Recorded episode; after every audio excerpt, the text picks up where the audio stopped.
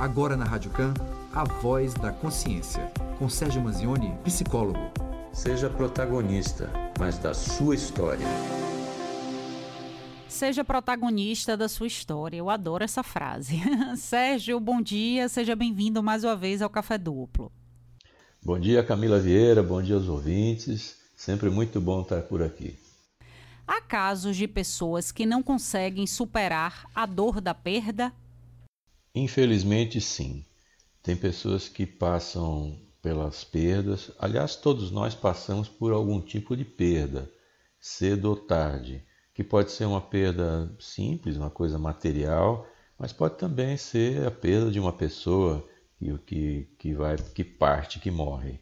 Então é sempre complicado lidar com isso, mas é preciso superar e seguir em frente. Algumas pessoas não conseguem superar essa dor da perda e até porque existem algumas perdas que são bem difíceis de serem superadas, como por exemplo a morte de um filho, esse tipo de coisa dá muito trabalho e é preciso que tenha um acompanhamento psicológico, um acompanhamento profissional, porque por pior que seja a perda, a pessoa continua aqui. Quem fica quem está por aqui tem que continuar em frente. Então é preciso fazer um trabalho, é preciso uma compreensão ampla das coisas que estão ocorrendo para poder seguir em frente. Então, quando uma pessoa tem muita dificuldade de superar, de lidar com uma perda, é preciso procurar ajuda profissional. Não é preciso ficar sofrendo. Perda de uma pessoa, por exemplo, que traz um sofrimento muito grande, aos poucos esse sofrimento ele tem que ser transformado em saudade. É naquele momento em que você pode lembrar de uma pessoa e antes você chorava muito, você tinha uma, uma sensação muito ruim, mas depois com o tempo você consegue até lembrar de uma pessoa e dar risada, lembrar de bons momentos, etc., e continuar seguindo em frente. Então, em qualquer situação em que a perda se torna insuportável ou muito difícil de ser lidado, procure ajuda profissional. A vida segue, né, Sérgio? Para quem fica, né? então ela exatamente. precisa seguir. É, um outro questionamento aqui da Angélica Mascarenhas de Ondina, que eu acho que é inquietação de muita gente durante essa pandemia. Ela afirma sentir palpitações no coração quando fica nervosa.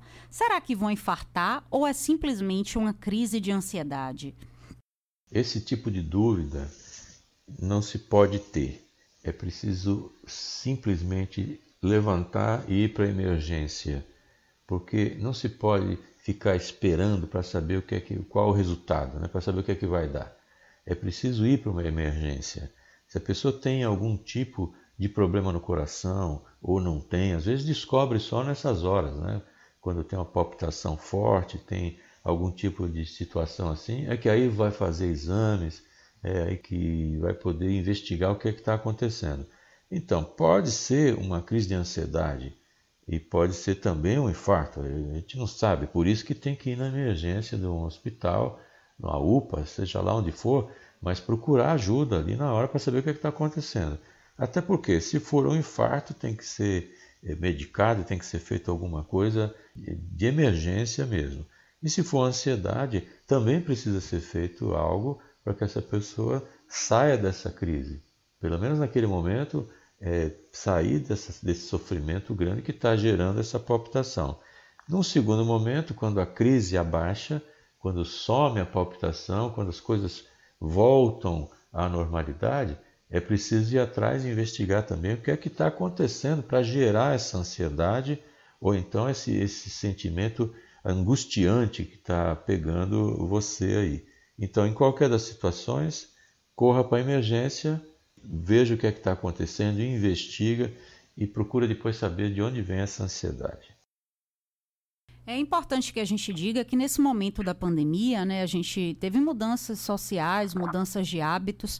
Muitas pessoas desenvolveram as questões relacionadas, né, às emoções, ansiedade, pânico, e aí essa confusão entre, né, uma patologia cardíaca, um infarto ou algo de ansiedade precisa de fato ser identificada mesmo, porque a gente tem mais pessoas adoecidas, né? Das questões físicas e das questões emocionais. E aí eu acho que essa confusão terminou pairando aí sobre as cabeças de muita gente, né, Sérgio? É isso, porque o número de ansiosos aumentou muito. O Brasil já era o país número um de ansiosos, né? A gente já, numa conta assim estimada, existiam já aí 20 milhões de pessoas com ansiedade. Com a pandemia, esse número com certeza subiu bastante. Mas eu sempre recomendo, quando a pessoa tem qualquer sintoma físico, né, qualquer coisa que está acontecendo, um desconforto, é um mal-estar, palpitação, é, sudorese, qualquer coisa assim, desconforto físico, procura auxílio médico. Então a gente primeiro precisa cuidar do corpo, precisa ver o físico, o que é está acontecendo, para depois a gente ver outras uh, situações. Então a gente vai primeiro para aquilo que corre mais risco. Então, como não dá para saber o que é está acontecendo, às vezes a pessoa não tem essa habilidade, ou está acontecendo pela primeira vez, corre para poder para um serviço médico. O questionamento da Lígia Souza da Paralela é com relação ao casamento. Ela diz que tem um marido muito ciumento, que inclusive a proíbe de sair de casa. Devo acabar minha união, finalizar meu casamento? Olha, não deixar sair de casa já é um sintoma de que alguma coisa não vai bem aí, não é? Porque o relacionamento, qualquer um, não só relacionamento de marido mulher, namorado, pai, mãe, filho, relacionamento profissional, qualquer relacionamento, ele tem que ser bom. Ele não pode trazer sofrimento. Se um relacionamento está trazendo algum tipo de sofrimento, tem alguma coisa errada aí e que precisa ser corrigida. Então, pode ser através de uma terapia, pode ser através de um diálogo mais profundo, onde a pessoa possa ter essa confiança no, no parceiro, etc. E nos casos que isso não funciona, a pessoa tem que avaliar, sim, a sua permanência dentro de uma relação desta, é, desta forma. Né? No caso aqui, esse, o, o, marido é muito ciumento, não deixa sair de casa. Então, é um sintoma terrível. Né? A pessoa não pode ficar encarcerada. Isso é cárcere privado. A pessoa não pode ficar tolhida da sua liberdade, não pode ficar distante das, da convivência com, com amigos e com familiares, porque uma pessoa pensa que é dona da outra e que não pode correr risco. É, o, ciumento é uma pessoa que tem uma insegurança muito grande, porque ele acha que qualquer outra pessoa que, que aparecer na vida do, do companheiro ou da companheira é melhor que ele. Né? Ele acha que o outro que vai aparecer vai embora. E também não confia no parceiro. Ele acha que o parceiro ou parceira, para o primeiro que aparecer dar uma risada qualquer, ele vai, vai embora, vai largar ele. Então é uma pessoa que tem muita insegurança. Isso não é bom nem para a pessoa que sente o ciúme e nem para outra pessoa que, no caso aqui, está indo para um extremo. Eu recomendo fazer uma avaliação bastante real, né? uma coisa realista, trabalhar com a realidade aí, porque hoje é um ciúme, hoje é uma proibição de sair de casa, isso pode evoluir para algum tipo de agressão e etc. Eu não posso falar exatamente do caso em si, porque eu não, não conheço mais detalhes, mas de qualquer forma fica essa reflexão aí para ouvinte e para qualquer um que esteja ouvindo: relacionamentos são feitos para serem bons. Se não estão sendo bons, tem alguma coisa errada. Procure ajuda é, fale com os parentes, procure qualquer tipo de, de situação, mas é preciso solucionar isso, é preciso viver a vida com liberdade. É importante, né, que seja dito dessa forma, porque às vezes quem está na relação é, adoecida, cheia de vícios, não consegue ter nem esse discernimento do que o Sérgio passou aí para a gente agora. Falo demais da conta e quando vi, quando percebo, já dei conta de toda a minha vida até para desconhecidos. Isso tem solução? Preciso melhorar essa postura? É a pergunta da Mirella. Pois é, essa famosa ressaca moral. Quando a pessoa começa a falar, a falar e depois ela se arrepende. Será que disse demais? E fica uma situação bem ruim. Ela fica arrependida mesmo, que pode ter dito coisas a mais, ou então tem pessoas que começam a falar, falar, falar e começam a mentir também, começam a inventar coisas, inventar situações, se, se coloca numa situação de grandiosidade, etc. De qualquer forma, é, essa situação ela não é boa, né? porque se, se depois a pessoa chega ao ponto de mandar aqui uma pergunta para nós, para a gente aqui né, no rádio, é porque está incomodando. Está incomodando, precisa procurar alternativa. Então, aqui, quando a pessoa começa a falar demais, ou a, ou a mais, né, tem uma carência aí. Ela precisa de atenção, ela precisa de aprovação, ela está precisando de algum tipo de acolhimento, de alguém que a ouça, né? alguém que dê valor para o que ela está falando, para que dê valor para a própria pessoa. Então, tem uma coisa aí que não está encaixando direito. Né? Então, mais uma vez, aqui tem solução? Caso tem solução, sim, claro que tem solução. Agora tem que procurar ajuda, né? porque a, normalmente a ajuda não vai procurar a gente. A gente tem que procurar ajuda e saber como é que resolver isso aí. Ainda não me decidi sobre qual profissão quero exercer. Tenho 21 anos e gosto de fazer tudo. Qual conselho o senhor me dá? Primeira coisa é fazer uma pesquisa na internet, uma pesquisa simples, procurar assim descrição das profissões. Então divide mais ou menos assim profissões que a pessoa acha que faria e outras que não. Então, um primeiro grande grupo, essa pessoa que tem uma tendência para a área de saúde, área médica, psicologia, enfermagem, fisioterapia, nutricionismo, etc., ela, é mais difícil ela ter uma tendência para a área de engenharia civil, engenharia mecânica, são coisas assim mais é, de, de, diferentes. E também tem uma, entre uma coisa e outra, você também tem um terceiro grupo que pode ser o grupo das pessoas que vão trabalhar na área de, de, das ciências humanas, administração, economia e várias outras profissões que tem por aí. Então, uma primeira recomendação que eu dou é fazer uma, uma análise das, da descrição das profissões e vai eliminando. Vai dizer assim: não, isso aqui eu não faria de jeito nenhum, não, isso aqui não é minha cara, isso aqui não vai. Vai por eliminação, vai eliminando. Aí vão sobrando áreas de aptidão, não necessariamente uma profissão específica. Porque você pode ir para a área da saúde, pode ser médico, pode ser enfermeiro, pode ser psicólogo, não necessariamente tem que ser só médico, tem outras tantas profissões. Então, não é que. Às vezes as pessoas confundem muito, parece que médico é a profissão é, número um e as outras são profissões auxiliares, né? mas não é assim não. Médico é uma profissão, enfermeiro é outra profissão, psicólogo é outra, nutricionista, fisioterapeuta, são todas profissões no mesmo patamar. É bom que se diga isso para não haver dúvida. E o que acontece? Procure aí a descrição das profissões, dá uma olhada naquilo que lhe dá mais prazer e outras que não dão. Vai descartando a que você não vai querer de jeito nenhum, aí você vai afunilando até o momento que você vai dizer: não, essa área eu gosto mais, não, essa aqui é, eu não gosto. E dentro dessas você faz opções. E aí, dentro do, das suas aptidões, você sabe fazer uma coisa melhor que outra.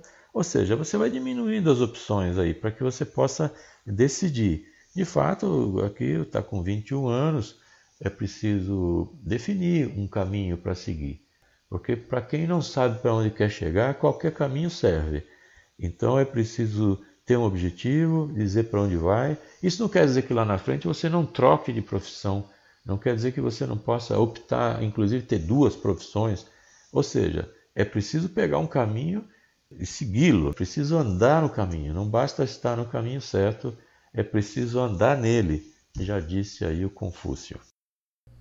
A última pergunta é de um anônimo ele diz o seguinte: acho que o mundo vai acabar a qualquer momento. Sou uma daquelas pessoas viciadas em internet. Vejo teorias do final do mundo. Acredito quase que 100% que tudo isso vai acontecer. Qual a possibilidade total desse reset de tudo? O mundo já acabou várias vezes, né? Se, se a gente fosse seguir todas as tais teorias conspiratórias, teorias de final de mundo, o mundo já era para ter terminado várias vezes, né? Apesar que na primeira já não teria a segunda, né?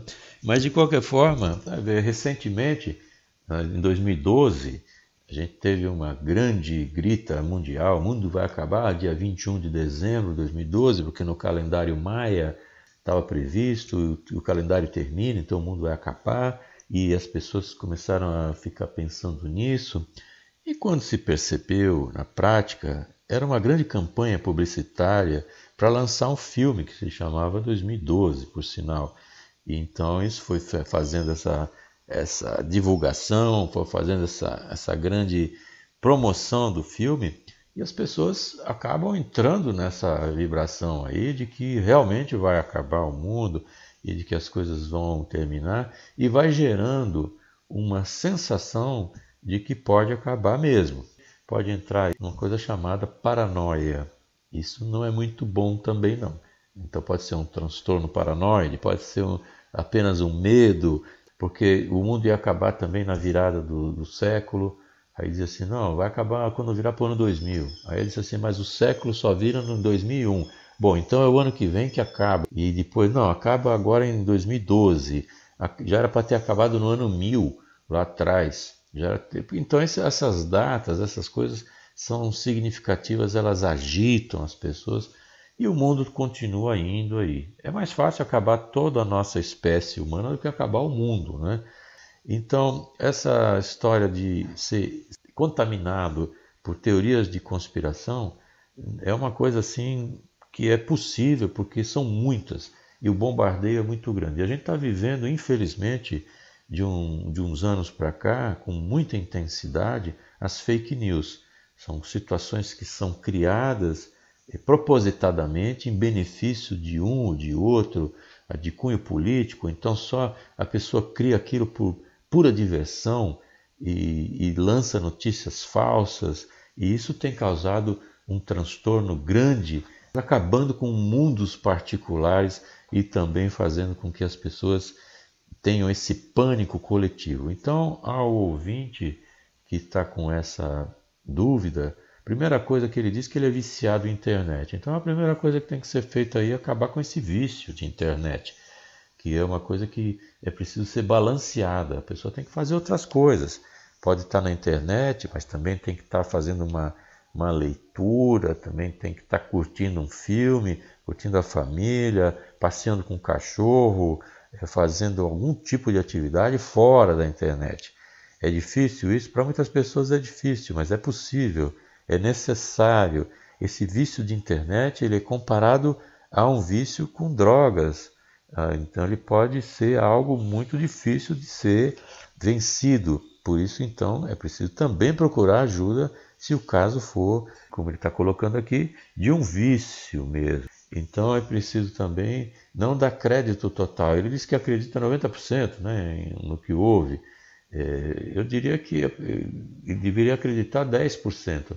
Os outros 90% é que realmente são, tem que checar às vezes a pessoa tem uma, uma informação que é uma fake news, proposital, às vezes solta uma informação por ignorância, não sabe exatamente o que está falando e fala, e isso toma proporções grandes, porque quem está ouvindo também não checa o que está sendo visto naquele momento. É preciso checar as informações. Hoje é assim. E não acreditar em tudo, porque realmente, se você for acreditar em todas as teorias conspiratórias que existem no mundo, a gente não vai para lugar nenhum. Então, vá com calma e vamos tratar esse vício aí da internet para você escapar de tantas teorias conspiratórias. De qualquer forma, siga a sua vida, vá seguindo seus objetivos, vá fazendo sua vida valer a pena, porque se de fato o mundo acabar um dia, a gente tem que ter vivido para valer a pena. Então vamos viver o presente, que é o que finalmente é o que existe. O passado não existe. Quando a gente lembra do passado, é no presente. E o futuro também não existe. Quando a gente fica pensando sobre o futuro, também é no presente. Então vamos viver o presente para que a gente possa ser feliz. Muito obrigado, Sérgio, por mais uma participação aqui no Café Duplo. O ouvinte que chegou no finalzinho ou que deseja conhecer um pouco mais do seu trabalho, quais são suas redes sociais, os seus canais de comunicação? O mais fácil é olhar no meu site, sergiomanzione.com.br. Manzione é M-A-N-Z-I-O-N-E.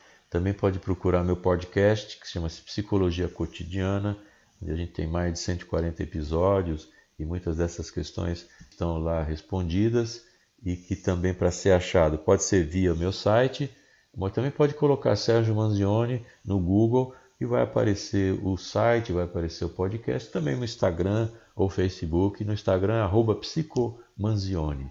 Eu agradeço mais uma vez esse espaço para a gente poder falar de assuntos tão importantes, Muito obrigado aí, bom final de semana e até a próxima.